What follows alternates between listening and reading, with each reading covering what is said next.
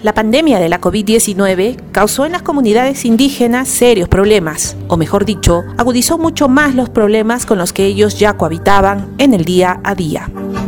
La mayoría de las comunidades Aguajún y Guampís de la región Amazonas no cuentan con acceso a agua de calidad y por ende a servicios de saneamiento. El acceso a la salud es limitado, así como la educación, la pobreza, los conflictos y la violencia, la pérdida de su cultura y tradiciones, la expropiación de sus tierras, el impacto del cambio climático y otros más se suman a la lista con las que lamentablemente tienen que lidiar cientos de comuneros Aguajún y Guampís.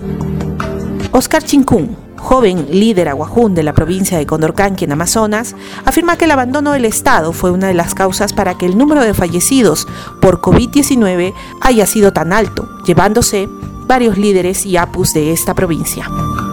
Pero gracias, digamos, al conocimiento de los sabios y sabias de las comunidades sobre el uso de las plantas, hemos combatido. Y el Estado tiene que ser consciente de que estas muertes en gran parte han sido porque eh, uno por el descuido del mismo paciente de la familia, pero por otra parte el Estado no, no nos atendió debidamente como población vulnerable de extrema pobreza considerada a nivel nacional que eh, necesitamos esa atención prioritaria, no lo hizo.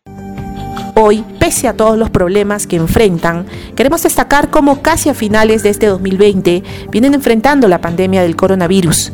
Ellos aseguran que luego de varios meses de pandemia encontraron cómo conllevar el virus con plantas medicinales. Y ahora, por el gran porcentaje de contagiados que ya hubo y por el manejo de sus plantas medicinales, no temen a una probable segunda ola.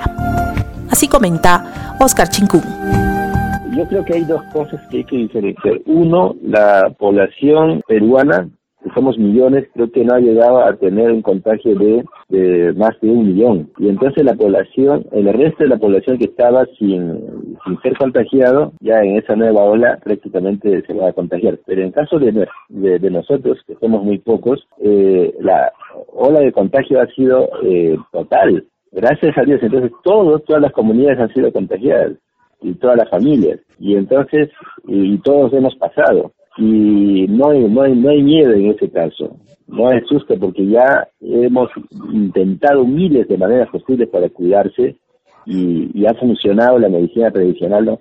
Y entonces, eh, cuando yo converso con las autoridades y con la gente así común, y dice, bueno, nosotros ya hemos eh, vivido esto y hemos pasado, pero no tenemos miedo de esa, de esa nueva onda de contagio.